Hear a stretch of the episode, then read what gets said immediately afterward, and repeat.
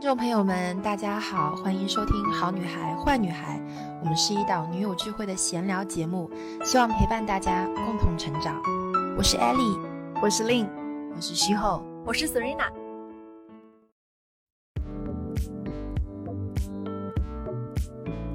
呃，学习人生智慧，或者我们经历自己这一生，很像是在爬山，山脚下众生百态。山腰上可能哎爬着爬着，每个人有了一些不同的感触。但是如果你能够坚持爬到山顶的话，所有人看到的是同一片天空。所以这个大道至简其实这个意思。老师对我们的要求是什么？每一个人都要成为一个做到的人。知道不够，要做到。知道的越多而不做，反而会被他困住。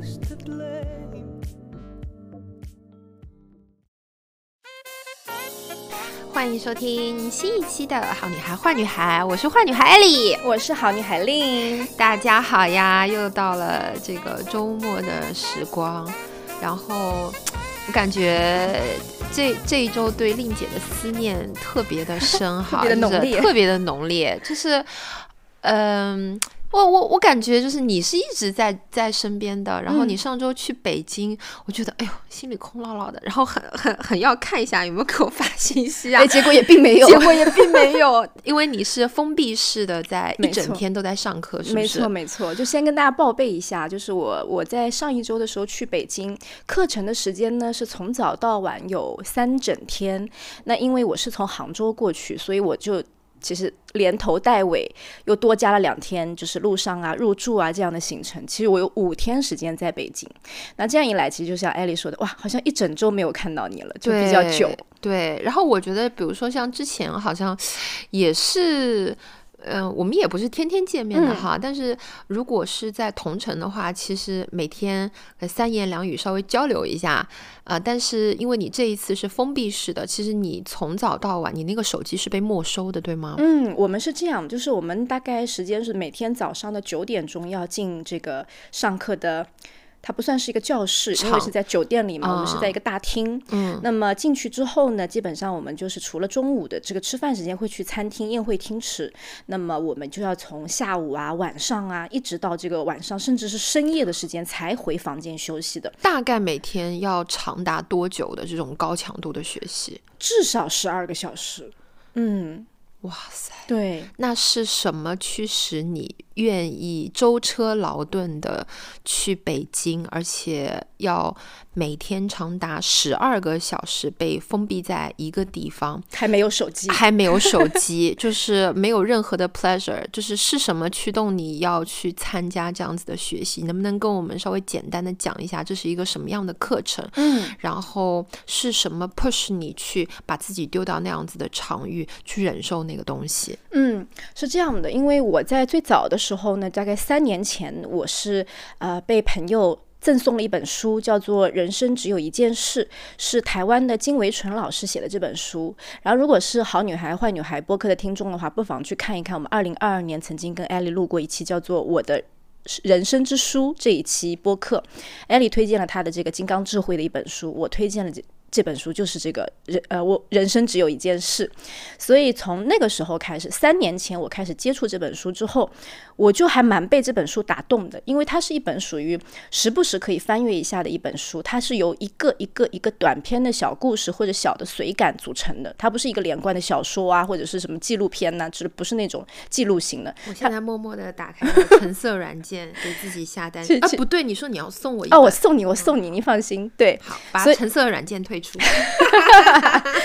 所以，所以我当时是经历过，就是我自己已经看过这本书，甚至可以说我对里面很多的这个故事啊、情节啊都已经了熟于心的这样的状态。我对金老师比较感兴趣。那么，对金老师比较感兴趣呢，也是因为他本身呃是在台湾。曾经创就是他的创业经历是做了台湾的这个啊一本商业的这个杂志叫做《商业周刊》。那么他当时做这个《商业周刊》在这个集团当中还经历过一次，就是企业几乎要濒临破产，濒临破产，但是在一夜之间就是拉又又从那个对，从抛物线的底端，对对对，嗯。开始拉伸这样的一个过程。那当然，在这次上课的时候，我们也亲耳听到他讲这个部分的故事，所以我当时就对这个传奇性的一个经历比较好奇。那因为我本身也看，比如说稻盛和夫啊等等一些商业性的书，会发现，诶，好像两个人之间有一点点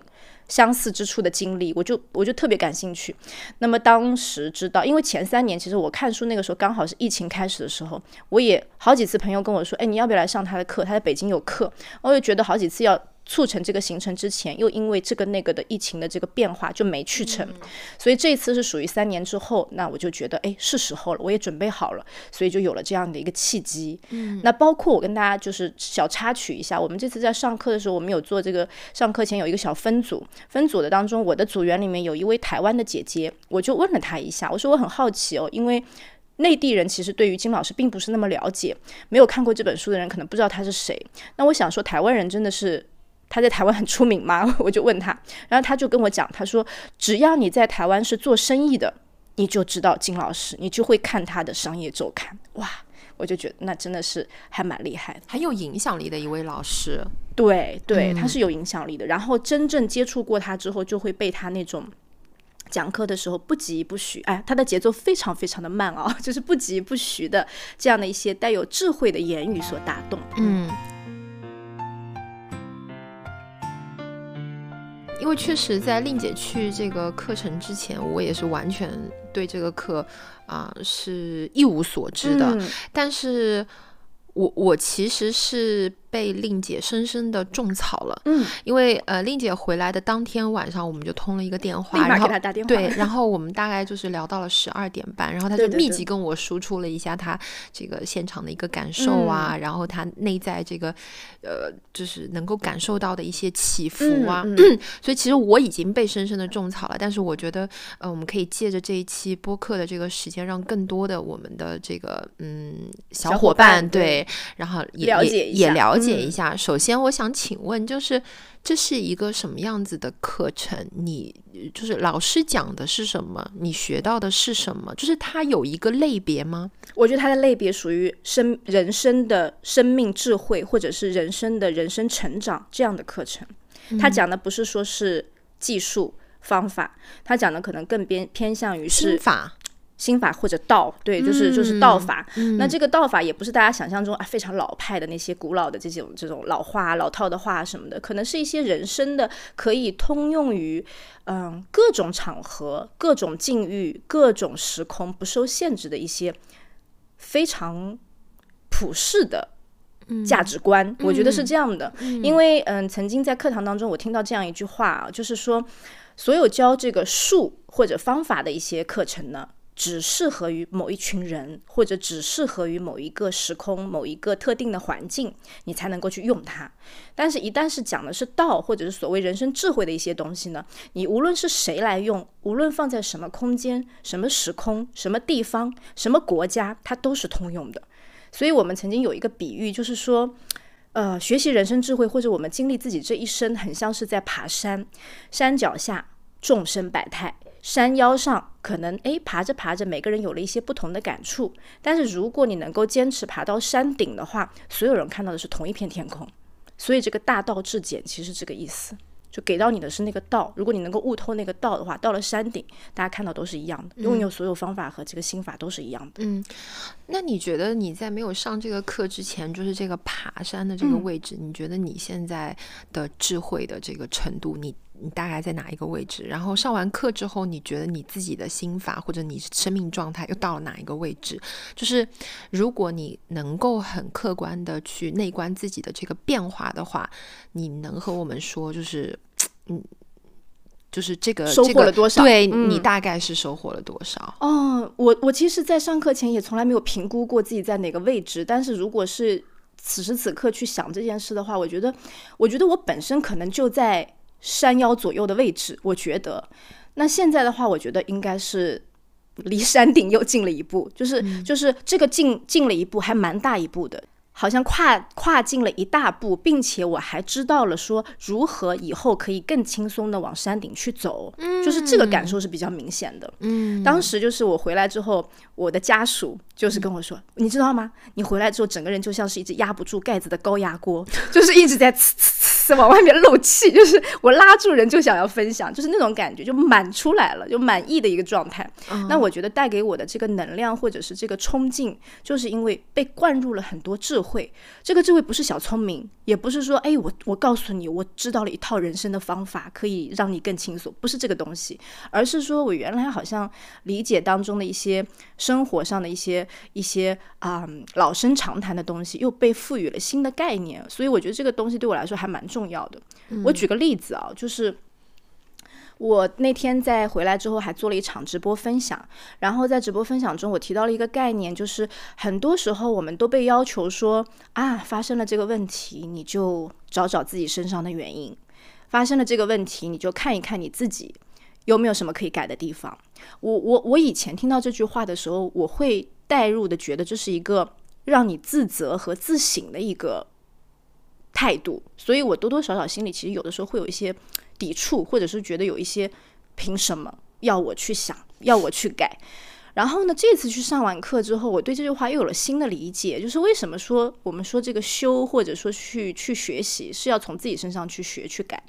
是因为这就叫做发生了问题，你去想想看，在自己身上找原因，是因为为什么这件事情只碰到你会你会过不去，但碰到了别人，他第二天照样可以开开心心、自自在在去生活。就如果说有一个问题时常围绕着你打转，你碰到了一次是这样，两次是这样，三次还是这样，引起了一些一些小小的发生，引起了你的一些小小的情绪，那这个东西就是你的功课。你要去看的是，因为你要去探索为什么我会被这件事情捆住，或者。阻碍住，那你看这个东西完全不是在责备你，而是让你去挖掘这个背后的原因，去探究它。所以这个其实小小的一句话里面，我学习过之前和学习之后，就会对它有一个很不一样的一个看法了。如果你只可以就是偷偷的给我们就是嗯输输一个内功心法，嗯。就是悄咪咪的，呃，给我们 好女孩坏女孩的这个年轻的观众朋友们，就是输入一个你学到的心法，嗯，是什么？你会告诉我们什么？我想分享一个一个大家可能困惑到很多人的一个困惑，就是为什么你会很多人会越活越累？就很多人会抱怨说啊，就是我遇到这个躺枪，遇到这个事，遇到那个事，好累哦。人生就是这个样子。我为什么会有这个想法呢？是因为回来之后，我感觉可能也是吸引力法则。我发现社群里面也好，或者私信也好，我收到了好多关于说，恰好这个时段涌出来，很多来问说啊，令姐，令姐，我觉得我现在人生遇到了这个问题，那个问题。我感觉过不去，我感觉好像没有什么方法，我感觉我好像一直困在这个当中打转，我觉得状态很差，就是经常看到这样的话。然后我还在一个社群里面看到说有人在里面留言讲，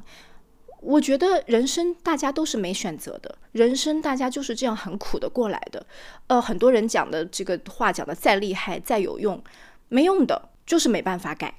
然后我当时就是想说，哎。换做以前，我可能会还真的会去共情一下，我会觉得说，可能真的有的人可能先天的这个状况啊，各方面大家不一样，可能他真的是受在这个困惑当中，比较难自拔。但是这次我学完之后，我就跟大家说，为什么你会越活越累？这件事情是有答案的。那这件事情的答案就是因为你花了很多的力气在和你不想改变这件事情做斗争。就是你把力气花，人家把力气花在了我要改变，我要精进，我要去修正自己。但是有一大部分人把力气花在了我不想变，我穷尽所有精力，我就要维持住这个现状，我不要变。这个怎么理解呢？就是很多人说啊，我觉得现在这个状况不好，但是呢，他没有改变的意思，是因为觉得。即使我知道现在不好，我知道这个状况不适合我，很辛苦，但是比起来，我要花力气去改变自己，迈出那一步，找到一些方法去去突破，来说，我还我还不如待在这个受苦的舒适圈里。所以我当时抱怨抱怨，没错。所以我提出这个观点，叫做受苦也是一个舒适圈。这个其实就是一个很大的智慧。很多人会觉得说不可能，没有人愿意吃苦的，没有人想要就是一辈子活在这个环境里的。但是其实我们恰恰发现，太多太多的人都是觉得吃苦受累，它是一个舒适圈。比起我要想办法想到新点子去做一些新的事情，我还不如就这样吧。所以有的时候那个就这样吧，就变成了一个拖累住我们的一个心魔。所以我觉得这个智慧就是也是我在课堂上去啊自己内化出来的。就是我觉得很多人所谓的嗯哦，你告诉我方法，我很愿意变，但是他连那个最基本的小事都不愿意去做。然后我就跟大家分享了一个。当时我们有一个小组活动的时候，我就跟大家分享了一个我自己的感受。什么叫做小事？很多人说你讲这些都是大道理，那什么样叫做从小事改变？嗯，我当时分享了一个，就是因为我当时看这本书的时候，是因为三年前我自己，我跟艾丽也分享过，我当时是深深受困于那个亲子关系的这个情绪当中的。哇，然后应该记得到现在这个时间点，我觉得你跟乐乐的这个关系已经完全不一样了。我已经很久没有听到你跟我说乐乐的事情了。是是，我们俩就是叽叽喳喳在讲工作上啊什么什么的事情。以前可能百分之八十的时间你是跟 Serena 会聊乐乐，然后偶尔有偶尔会跟我说一下。但是那个时候，这个我我觉得是确实是非常困扰你的。对，当时非常困扰。然后到现在这个时间点，哇，是有变化的，哇，完全有变化。对，所以，所以你看啊，很多人说，那你怎么变的？就很多人期待你说出一套超厉害的育儿心得，全给你。对对对，心法告诉我，我也去做，我也改善跟我小朋友的关系。那我告诉大家，我从一件很小很小很小的事情去做，是什么呢？我在我的桌上贴过一张便利贴，上面写的是，嗯，不要对孩子说等一下，改成好的，马上来。就是这样一件小小的突破口，我坚持做，因为等一下的背后是你不重要，我的事情最重要。你说的话可以往后无限推，你就等着我，我是大人，你是小孩，你根本没有把它放在你的心目当中很重要的地方，你怎么可能有改变呢？所以你看，从那么小的一个地方，大家去听一下，去体会一下，就会知道说是可以从小事变的，只是太多的人忽视了我们身边。唾手可得的一些小事情，随手可以改的一些小事情。那我能不能就是简单的，就是呃提炼一下，就是可能在金老师的这个课堂上面，你感受到的这个东西，就是说，其实我们每个人都是有选择的。嗯。只是说，有些人他虽然他抱怨，但他还是选择待在那个所谓的舒适圈，就是这也是一种人生选择。没错，是他的选择啊，也是我们呃，也是一部分人的选择。那可能如果我们真的要选择改变的话，我们就从一些具体的小事没错做起，也是我们一直在提倡。其其实我们好女孩坏女孩有好几期都有讲到这个具体的小事这个点，包括我自己做体育生，然后我们讲到什么震动第一次翅膀啊，其实这些观点一直在我们的这个播客栏目里面。是一直有输出的。那除了就是这个做具体的小事之外，还有没有什么让你觉得说哦，好像这个东西蛮新的，没听到过，嗯，或者说是在我们播客栏目里面我们没有讨论过的什么点？我觉得，我觉得不妨跟大家再定一次小事这件事。什么是小事？在我这次的上课过程中，我会把小事等同于一个功课。嗯，金老师有个有一个说法叫什么呢？所有的事情的发生都可能是一个你的功课。那最后发生之后，经过你怎么样的一番处理，造成的那个结果，就是老天给你打的成绩单。嗯，所以每一件的这个发生，我所说的这个小事，嗯，那什么是这个小事？我再给大家定义一次。用钱、用权可以解决的，不是小事，不是你的功课，它解决了。还有一些事情呢，你得心应手、心安理得、顺理成章可以做成的。只要这件事情碰到你手上，你轻轻松松很有经验就可以。也不是也不是你的功课，唯独那些小小的事情、小小的发生，但是会引起你内心情绪波动的，那是你的功课。我懂了。所以大家看一看，是不是我我说我三年前每每遇到育儿的问题，我就会爆炸，情绪会崩溃。我发现这个问题了，我内观自己，我发现我的卡点就在这里。那为什么我会有这样的卡点？我去一层一层剖析，说最后发现不是小孩有问题，是我自己有问题。其实这个背后，我的这个爆发点一般都是在于说，跟小孩辅导了三四遍功课。他还是不会。然后你自己又有一堆事情，对，你看，你看，艾丽说到这个点了，我有一堆事情等着我，我不愿意在你身上花大量的时间再去辅导你了。其实不是你的问题，是我的问题。所以我当时这个焦虑的背后，其实我跟事业之间的关系，而不是我跟亲子之间的关系。你跟亲子之间，它其实只是一个浮于表面的一个呈现方式。是，但是你拨开这个表层，你看到的其实是你跟事业的这个关系。没有焦虑，你你焦虑的点还是。我我事业这块还没有做好，你居然要拿走我宝贵的时间？哎，对对对，所以我当时对于时间的这个焦虑，对于生活的不放松，对于自己的这个紧绷，这个才是真正触发的问题。所以，嗯，金老师他说，就是任何我们自己就是其实用时用金钱用权力能够轻而易举去处理的那些，都不是我们的功课，反倒是一些我们怎么绕也绕不开，会让我们内心有很大波动的这些东西，往往背后是我们的人生课题，对不对？这样大家就不妨去内观一下自己，你会遇到什么事情一直在轮回，一直在打转，一直过不去，每次遇到都不过不去，那个一定是你的人生功课。你要去自己跟自己对话一下，那个也是老天在提醒你说，这个是你的一个功课，你要去做。你有没有在上课的这个期间有那种“救命啊，救命啊”这句话我要记下来，然后旁边有没有纸和笔，赶紧要记到脑子里面？有没有什么话，呃，同学说的话，或者说是老师说的话，让你觉得说“救命，我的手机在哪里？我好想把它记下来。”有的。真的很多很多，我跟你说，就是刚刚我跟大家随随便便分享了几个事情，可能我三天的这个输入量大概是刚刚那几个事情的一万倍吧，所以我就觉得太多太多信息了，我就特别特别想全部去回来之后再慢慢整理一遍。我再跟大家讲一个点，刚刚我们既然提到了小事，提到了功课，提到了发生，怎么样算是把你这个功课做好了？大家都希望说，哎，我知道了，这个是功课，我要做一份成绩单出来，我要把它做好。怎么样，这个成绩单算做好了？我再跟大家补充一个后续，这个成绩单要做好，要打出一个高分的标准有三点：第一，事情完成了，你经历到了一件事情，OK，第一件第一步是事情完成了，这就很难。第二件事情是。你让这个就是这件事情对应的这个所所有的这个周周围的人，或者是包含在这件事情当中的其他人，也都是满意了，就不是说为别人而做啊，就是说这个事情的发生之后，你这个所有连带的这些人他都是满意的。第三就是你自己也是 OK 的，三个条件同时具备，你这段事这件事情才算是完完整整的是打了一个高分卷。那么这个怎么理解？大家可以去想一下，事情搞定。刚刚艾丽说事情能搞定，就就还挺不容易的。这个就是第一个，我发生了一件事情，我要把这件事情搞定。第二个就是跟这件事情相关的其他人做的都满意，这个好像也可以完成。但是第三个，你自己心里也是要过得去的。很多人就是会委屈自己、压抑自己，或者觉得啊，算了，这件事情让大家满意或者让大家做好，我就把它这样做了吧。我自己其实心里是过不去的，我积压了一些东西，不可以。这个事情，这个功课没有达到一个好的分数，因为这份积压一点一点一点的，未来会在某一刻爆发的。你并没有把它解决，你只是把那个情绪暂时的压抑下来了。所以这个就是我们当时就光光你看我们在谈功课、谈发生的时候就讲到了那么多。所以包括我们后面有很多很多的一些课程的环节，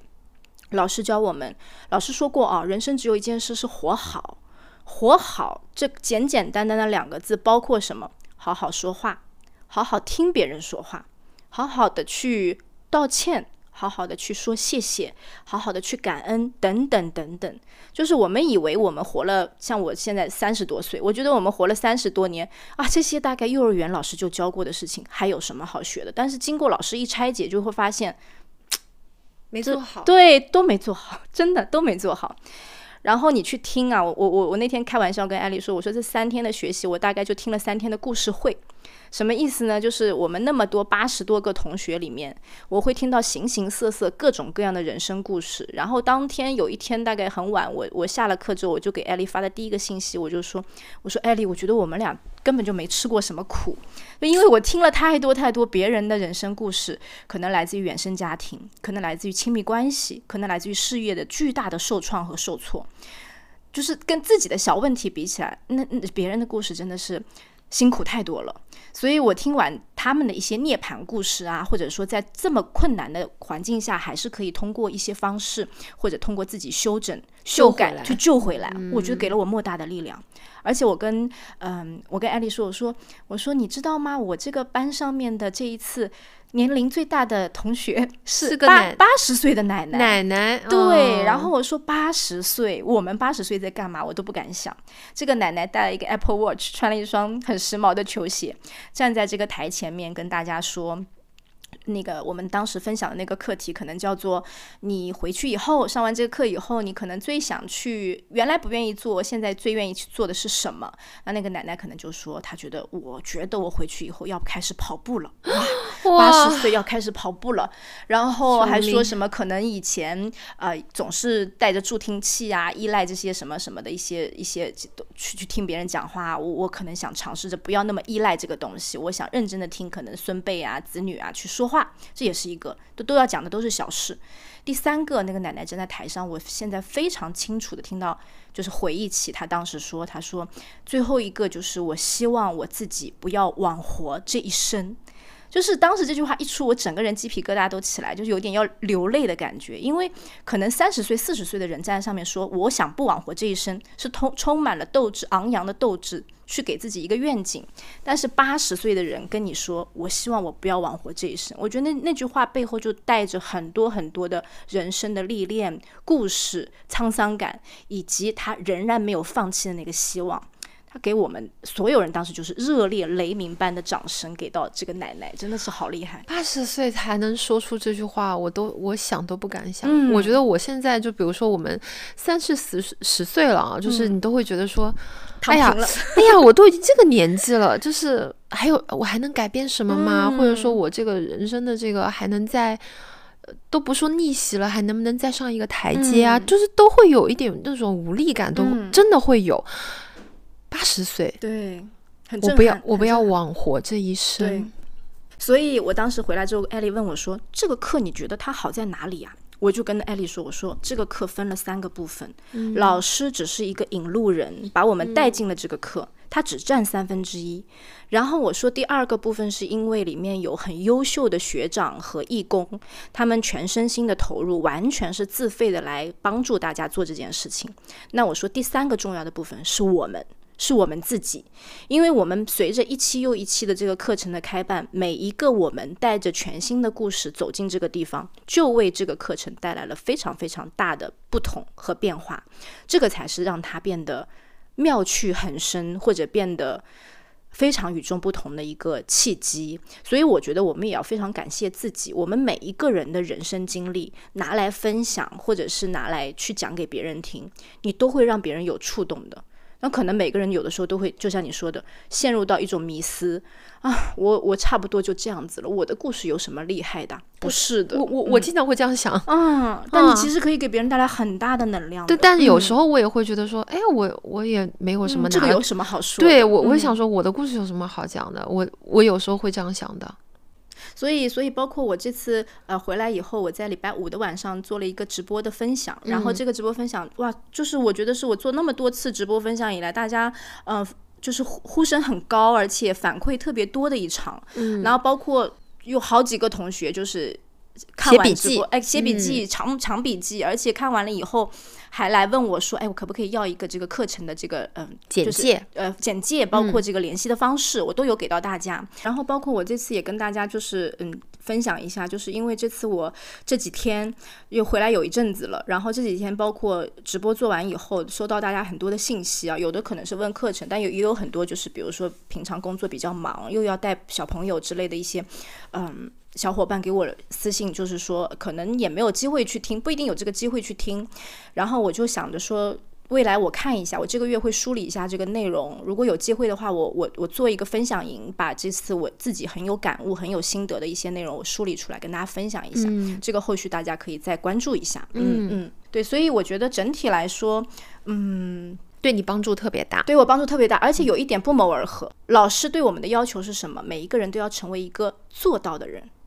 知道不够，要做到。知道的越多而不做，反而会被他困住。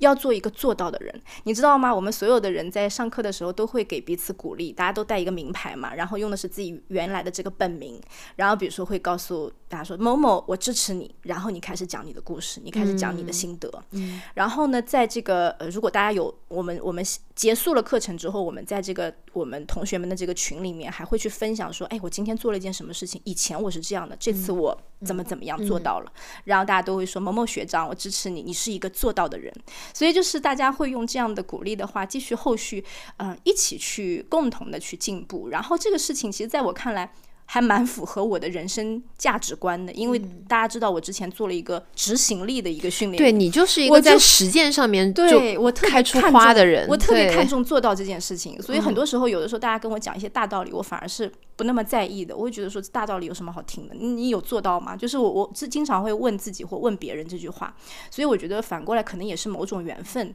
我会去上这个课，我会去新的去梳理自己，同时又发现说它还是符合我自己一直在追求的一件事情，还蛮好的这个感觉。嗯，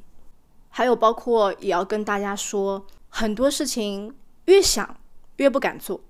越想越觉得难，越难你就越不敢迈出步子。但是很多事情就像爬山一样，你左脚抬起来，放下去就走了那一步，就这么简单。所以不要想太多，就去做吧，就去做吧。对，有有什么事情是大家就是特别想做，然后不敢做的？我不知道啊。比如说，有好多小伙伴，我一直想就是在一个工作环境里，一直抱怨这个工作环境不适合自己。但是你让他换工作吧，他不换；你让他在这个工作环境里换一种心态，或者说是换一种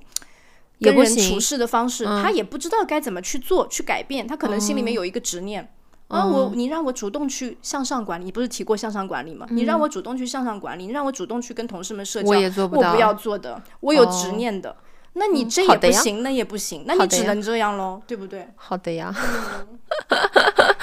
所以很多人在这个，嗯，刚刚我们说的，一直被某一个现状困住，不断的在打圈圈、打圈圈、打圈圈。我们说人生到最后想要过活得好一点，就是想。空空的来，然后呢，带着一个更丰满的自己，哪怕好一点点的自己离开这个世界，就是一个圆满的过程了，不需要跟别人比。但是怕的是什么？怕的是人生的落空。人生的落空就指的我空空的来，结果还是空空的走，什么东西都没有赚到。这个赚到不是指金钱，赚到的是经验，或者是经历，或者是某一些自己人生的改变。所以，我们还还还挺希望大家能够成为一个做到的人。好的，差不多，那我们就很期待令姐接下来可能会为我们筹备一个这个分享吧，啊，对对，一个分享，让我们能够更具体、更嗯夯实的，能够听到一些更系统的听到一些，就是你课上面的呃生命智慧的一些精华，嗯。啊，然后还是想要欢迎大家能够进到我们好女孩坏女孩的这个社群，因为在社群里面，我们四个女生会在日常啊分享我们自己平时的一些生活啊感悟啊，大家能够更立体的、更多维度的了解我们，然后也欢迎大家在社群里面和我们深度链接哦。好，那我们这期就到这里了，拜拜，拜拜。